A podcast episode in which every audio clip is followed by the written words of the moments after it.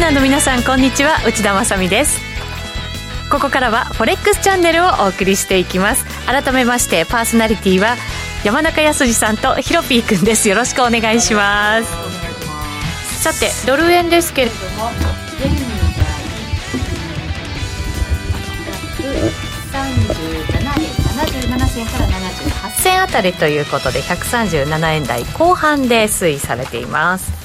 じわっと落ちてきましたね。はい、じわっそうなんですよね。まあ、売らなきゃいけないかなと思って、ええ、昨日昨日の朝一で結構低いとこ売ったけど、ふと見ると。ちょっと儲かってる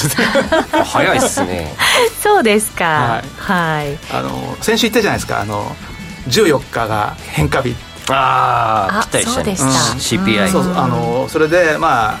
その辺りからちょっと転換する可能性があるんじゃないかなって言って結局そこから上がらなかったんで株売らなきゃいけないかなっていうところです。はい、はい、後ほど詳しく伺っていきます。はい、ヒロピー君のトレードも次のコーナーで、はい、はい詳しく伺っていきましょう。そして今日のゲストゆかてぃんです。よろしくお願いします。よろしくお願いします。どうですかうまくいってますか？いや先週はちょっと調子悪かったですけれども。うんはい、月初は調子よくてっていう感じでなんかトントンな感じです なるほど分かりました、はい、後ほど詳しく伺っていきたいと思います、はい、リスナーの皆さんは、えー、YouTube ライブでもこの番組配信していますのでぜひぜひそちらでもご覧いただきたいと思いますチャートなど見ることができます、えー、またチャットもありますのでぜひ皆さんそちらからもご意見ご感想そしてトレード結果などお寄せください番組内でご紹介させていただきますそれでは番組進めていきましょうこの番組はフォレック FX.com の提供でお送りします。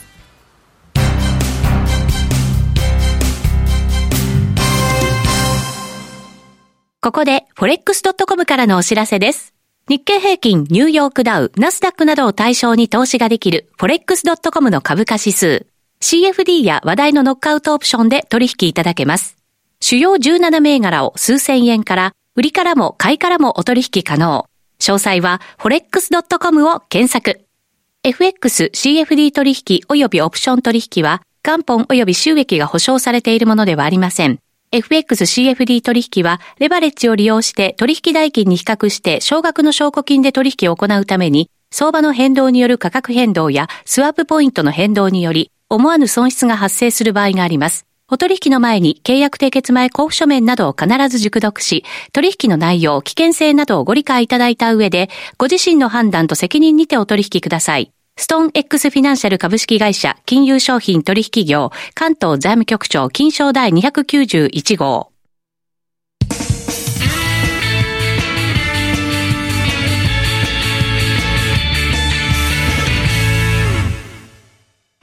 まずはウィークリーフォレックスストラテジーのコーナーです。このコーナーでは最近のトレードとマーケット戦略について考えていきます。今日も YouTube ライブをご覧の皆さんにはトレーディングビューのチャートを使って解説していきます。この人気の分析ツールトレーディングビューは forex.com で講座を解説すると利用できるツールです。ぜひ皆さんも講座を解説して使ってみてください。さあそれではちょっとプラスになってきているという山中さんのトレードから伺いましょう。はいまああのー、その7月14日が変化日っていう、まあ、例のスーパームーンですよね、はい、それで、まあ、そこから、まあ、実際、高値つけて下げてきたということがあるのと、あとまあ私がよく見てるので、まあ、上昇トレンドの時には、前日の安値を1時間足の終値でもって下抜けるかどうかで、まあ、逆の場合は、まあ、それの逆なんですけども、で昨日のですね朝、本当にあの早い時間帯で、8時台の終値が前日の安値を下抜けて引けたとえー、いうことで、まあ仕方ないなということで、138円の26銭で売って、昨日はその売ったレートが1日のほとんど真ん中でずっと動いてましたね。ほとんど25がなんかレンジの中心みたいな感じで。で、まあ、今日もそうだったんですけれども。先ほど本当にこの1時間ぐらい前からちょっと下げてきたかなっていうところで、うん、まあ、大してプラスじゃないですけど、わずかにプラスってとこですかね。はい材料ちょっと考えていこうかなと思いますけれども、今週に FOMC を控えていて、えっ、ー、と、どうですかね。今週今週は ECB ですね。 ECB、ECB ですね。はい、えっ、と、来週か、はい、FOMC が控えていて、えっ、ー、と、もしかしたら1、1%, 1じゃない、はい、ね、そうですね、上げてくるんじゃないかっていうふうにも思われてましたけれども、ちょっとなんか火消しするようなね、感じのコメントも入ってきたりしていますけれど、ね、まあ、の FOMC の直前のウォール・ストリート・ジャーナルのフェドウォッチャーの発言で、結局あの時も0.75って出て、実際0.75になって、はい、今回も1.0じゃないって言ってるから、多分1.0じゃないんだと思いますよ、俺。ね、そうかもしれないですね、うんまあ、うまくそのあたりを使ってやってるっていうことでしょうね、はいうん、マーケットと対話、まあ、しながらという、うんうね、織り込ませながらということなんでしょうけどね、まあ、 0.75でも十分上げてますからね、上げることになりますからね、まあ、逆に1.0をやって株式市場に悪影響を与えるよりは、まあ、0.75でちょっと落ち着かせようっていうところかなっていうふうには思うんですけれども、うん、どうなんでしょうね、そうすると、今はその、まあ、1じゃなくて0.75だよ。っていうところでドルが重くなってきてるのかもしれませんけれど。その先っていうのはまだまだだって、ね、そうなんですよね。そんで、しかもまだあと1週間あるのに加えて、その手前に一応日銀の会合もありますし、はい、まあ現状維持とはいうものの、その黒田日銀総裁の会見の時に、まあ当然為替のことも聞かれるでしょうし、当然長期金利のことも聞かれるでしょうし、まあそのあたりどういう答え方をするのかによって動くかもしれないし、ECB 理事会でもしユーロが動くようなことがあれば、それに引っ張られてってこともあるでしょうし、全然油断できないですよね。本当そうですね。はいえーと、と日銀の金融政策決定会合、えー、発表されるのが21日ということですね。はい、そうですねまあ、じゃあ大体正午ぐらいですよね。はいで同日に ECB の政策金利も発表されると21日はすごくてその他にトルコもあるわ南岸もあるわでおお大騒ぎですねもう結構一日中金融会合の連続っていう感じですねうんそして週が明けてからの FOMC ということになるわけですね、ね、まあ、夏休み前最後の金融政策イベントウィークっていう感じですね、うん、はいえー、そうするとまあその金融政策見ながら一つずつということになるのかもしれませんがドルは今ちょっと上値がドル円に関しては重くなってるよという感じですね、ね、さてヒロピー君トレードいかがでしょうはい先週で CPI 終わった後にもう全部逃げました逃げましたロングしてたんですえー、っとクロス円ショートとかユーロ売ってましたね、えー、多めにえーと、とクロス円を、まあ、ショート多めに、はい、そしてユーロ、まあ、ドルですかね特に多かったのがユーロ円ユーロ円をショートしていた、うん、はい全部手じまいました手じまいましたはいえー、危なかったっす逃げれてよかったなと、うん、ポンド円も売ってたんでポンド円もやたら上げたんでね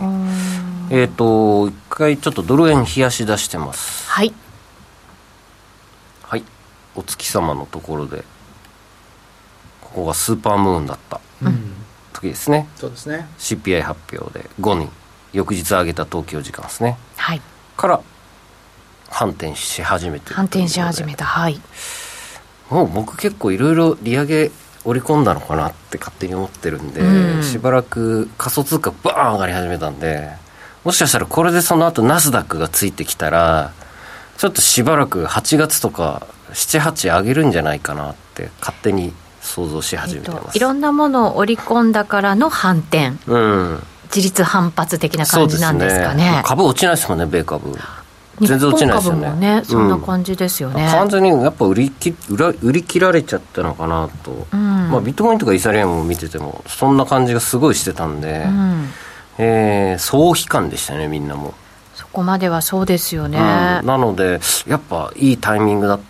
いい頃合いだったなっていう7月上旬みたいなそんな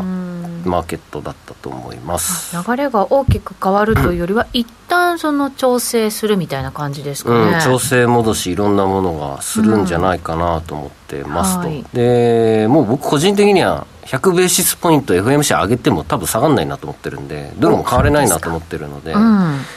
一回ユーロドルも反発基調ですし面白いこと起こ起こるんじゃないかなって思ってます、でまあ、今週まだポジション取ってないんですけど先週後半から、はい、えー、現在までユーロドルのロングをちょっとまだ狙ってますユーロドルの、うん、はい、ユーロドルも戻りましたよね随分ねいやそうなんですよねちょっともうパリティ 当然みたいな雰囲気でしたけど、うん、一旦割ってその後の反発力っていうのもね結構ある中でで、ね、1.0029で買ったんですけど、はい、最後の一押しの1.000をもう一発割られて僕は損切り引っかかっちゃったんですけどその後上げちゃいましたねうんもう一ウェーブ我慢できなかったはいそうするとドル買い祭りみたいなのはちょっと今落ち着いてきたぞでしょうね、ね、全体的にそんな感じですよねあとは原油でしょうね原油はいバイデンさんがお土産も何も持って帰ってこなかったっっていうふうに大品種買ってますけれど、うまくいかなかったようですねけれどここで今日までは上が上がるのは分かるんですけども明日以降上がんなかったら下がると思いますと原う油ーんで先週は102ドル台で終わってましたそうですね WTI はいで一瞬90ドル割れ寸前までトライしたんですよね、で今反発しててただ原油だけが上がらなければ全体的なコモディティも今ちょっと反発気味ですけども難聴になってつまりインフレピークアウトが出るのではい説が強くなるので株式市場戻るんじゃないかなとん勝手に期待しておりますっていうのがはい今月後半8月の僕の戦略です。はい、インフレもだから、えー、とまだまだ収まらないけれどもピークは打つかもしれないよっていう、ううんん、売ったんじゃないかな、そういう感じですか、うん、来月発表される7月のやつも原油価格ちょうど平均今100ドルぐらいですよ、あそうですうん、か、 7月入ってうから、ん110から90ドルの間を推移してるんであともうこっから難聴に推移して90ドル台前半それ以下あわよくば90ドル以下であればかなりポジティブに株は反応するんじゃないですかね久しぶりに、うん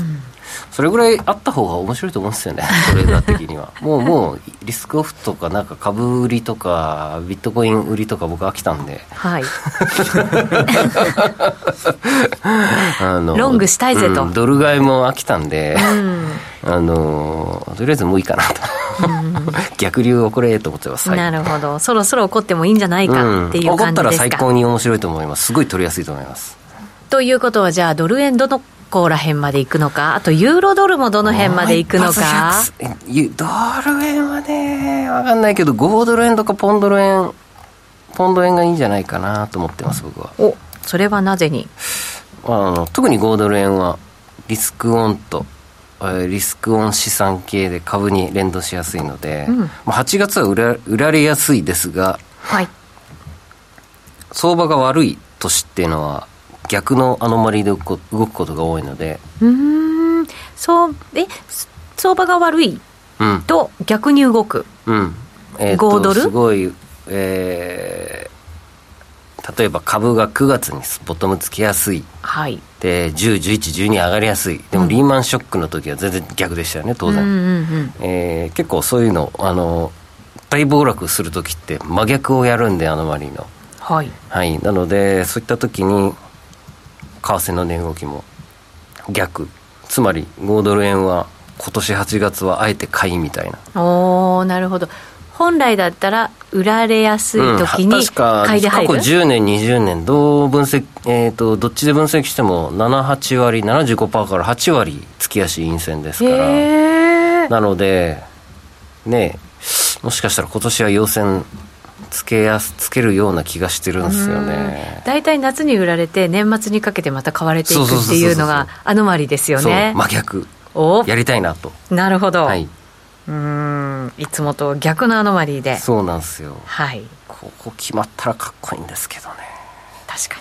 にかっこいいんですけどね。中国にもね不安が高まってるそうですね時ですからねあれ爆発するの9月じゃないですか。8月とか。それでも買い向かう5ドルうーん、うん向かいますね。でその後売るうん。みたいな感じ9月。8月下旬から。うんなるほどははいい、ちょっと5ドル見てみますかチャートではい。はいお願いしますえー、94円の55銭ですね今、えーお待ちくださいはい、えー、5ドルあいろいろ分析した後がいっぱいありました はいどうぞはいありがとうございますぐちゃぐちゃですね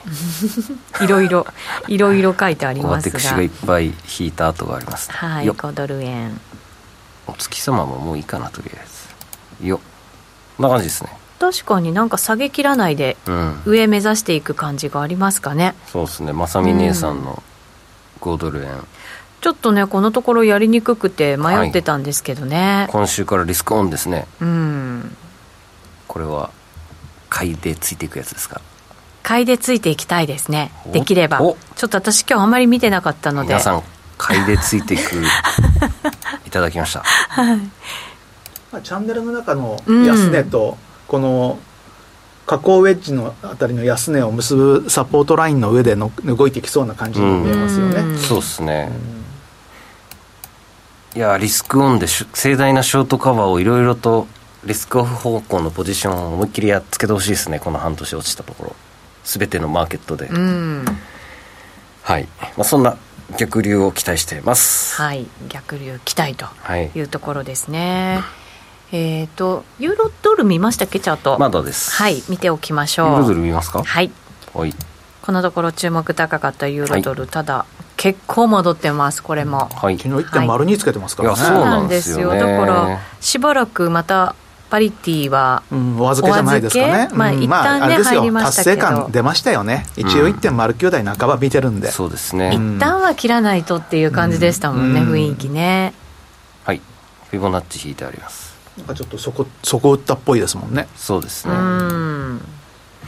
今週金曜日は PMI ラッシュなんですよねおフランそうですスかドイツイギリスアメリカ、うん。ユーロ圏もありますしね。はいなのでしかもず揃い踏み。全ての予想が50から52っていう本当ギリギリのところなるほさあど。 50割れるのかみたいなへーどうでしょうね。でも弱いものが出たとしても、ヒロピー君の予想だと、もう織り込み済みいやそれはないなお、どっちかというとロシアのあのノルドストリームドイツとのパイプラインあれ僕は大丈夫な方向だと思うんですよねおなんでですかそれは前サラリーマンでいろいろプラントのことを知ってるからですよえー、知こりのたい。話すると長いから延長戦にしよう わかりました。聞きたい人は延長戦もお付き合いください。ちょっと早い僕けど。大丈夫だと思うけど ねあれうんはメいンテ。えー、本当、うんそうなんだ。だってもう止めちゃうって。あれはね多分金融マーケットが勝手にリスクオフを期待してうん書いた記事だと僕は思います、えー、でもロシアがうんって言わないとダメなんでしょうんとうん。せもう整備終わりました。うん OK よっていう。うんそうですねそうですよね。うんそれをうんって言ってくれるかどうかですね。まあそうですねねそれ待ち。まあ大丈夫でしょ後から聞きましょ う。すごく興味あります。はいえー後ほどそのあたりは延長戦で伺っていくことにして、一旦 CM 挟んでユカティンのトレードも伺っていきます。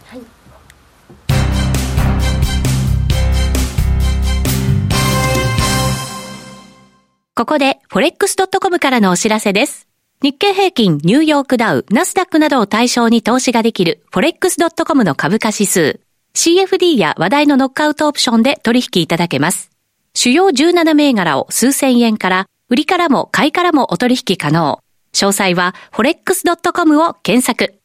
FX、CFD 取引及びオプション取引は、元本及び収益が保証されているものではありません。FX、CFD 取引は、レバレッジを利用して取引代金に比較して少額の証拠金で取引を行うために、相場の変動による価格変動やスワップポイントの変動により、思わぬ損失が発生する場合があります。お取引の前に契約締結前交付書面などを必ず熟読し、取引の内容、危険性などをご理解いただいた上で、ご自身の判断と責任にてお取引ください。ストーン X フィナンシャル株式会社金融商品取引業関東財務局長金賞第291号。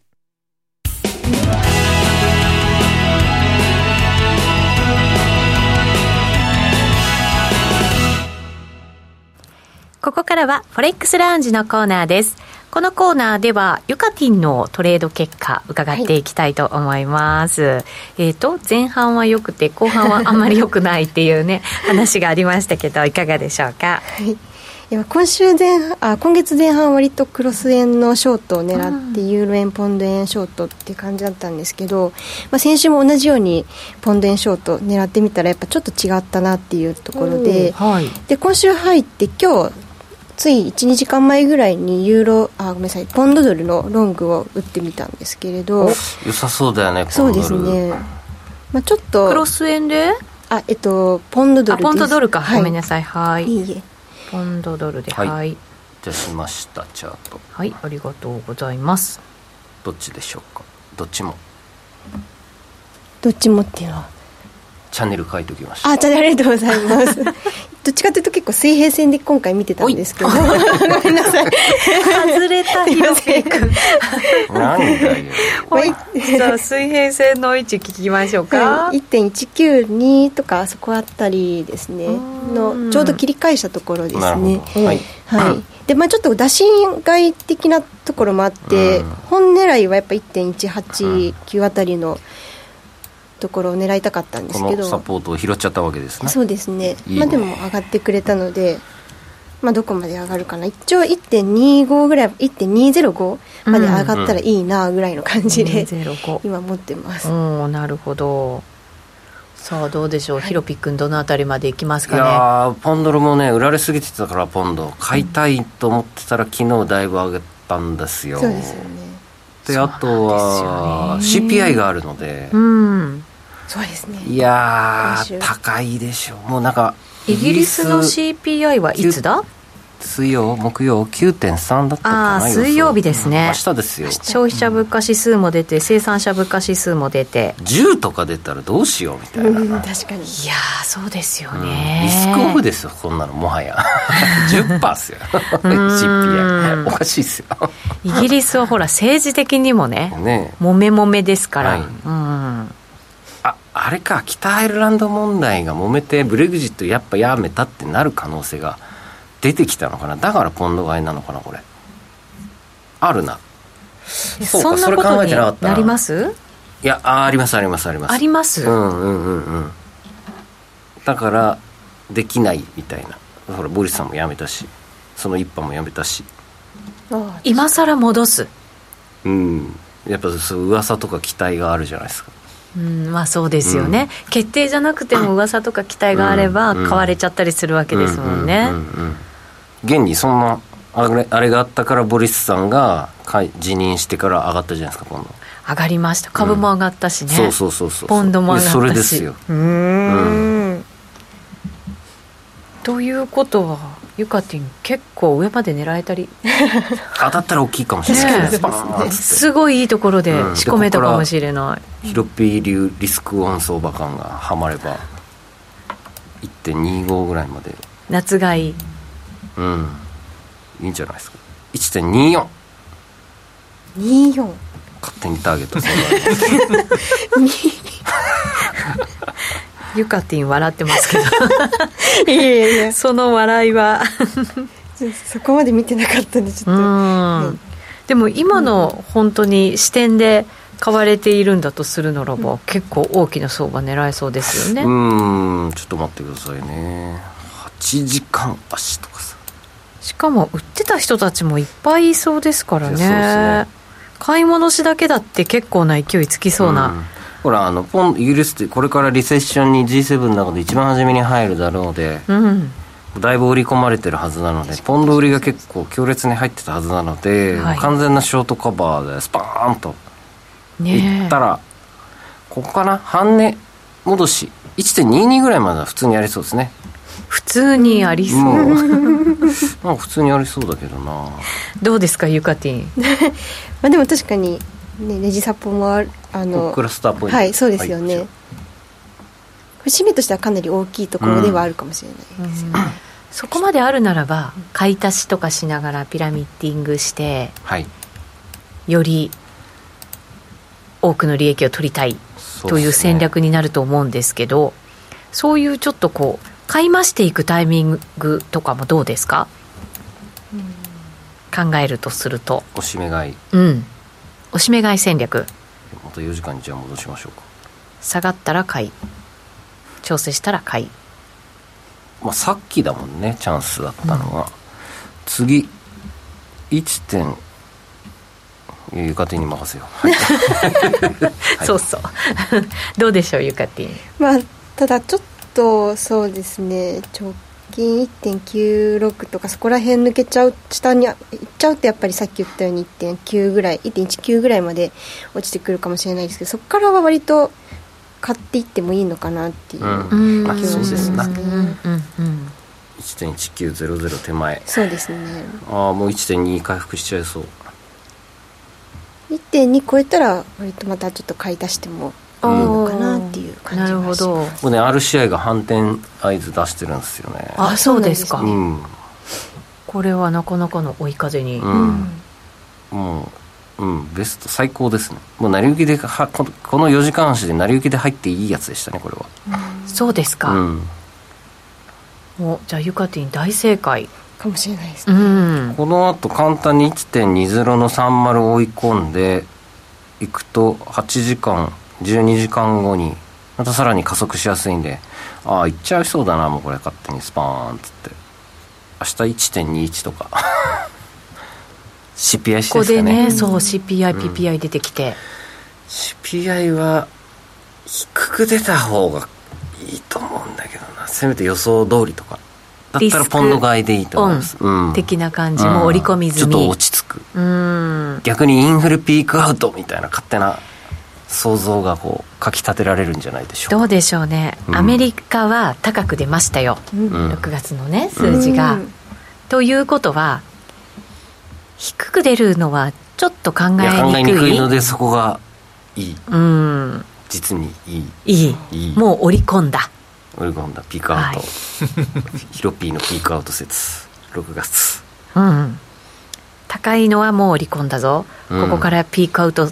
そろそろしちゃうんじゃないの、うんという読みそうですねうんコモディティもじゅん、まあ、時間ありますね見ときましょうコモディかティ全部準備しときましたよありがとうございまはすいさすがですまず銅銅4時間足6月こんなんですかねいやーこれはやっぱり中国の景気まあそれもあります停滞みたいなのね4.5ドルから3ですからもうめっちゃ下がってる、はい次はいトウモロコシ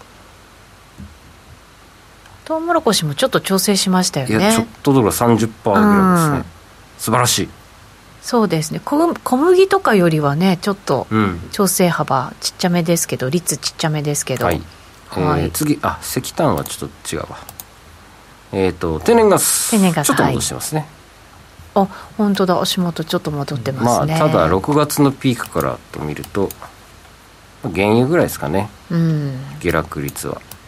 もう原油と天然ガスでしょうねポイントとなるのは、はい一回ここまで切り返したら笑えますね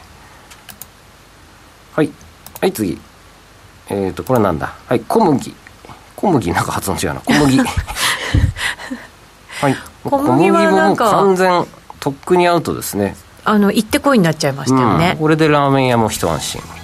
パン屋もパ一安心スタ屋さんもパスタも一安心ねえやっぱ主食のところですからいねやそう思いますはい、はいということであとはインフレピークアウト説はあと原油次第うんそうですね、はいそういうことになりますね、ちょっともしかしたら本当にピークアウトも視野に入ってくるのかそうな、ですとねいう感じなのかもしれませんあ、うん大豆もということですから延長戦はでい見ていこうかなと思います、引き続き YouTube ライブでご覧になってくださいラジオの前の皆さんとはそろそろお別れとなります今日のゲストゆかてぃんでしたありがとうございまありしがとうござたいはいまあしりがとうございましたこの番組は forex.com の提供でお送りしました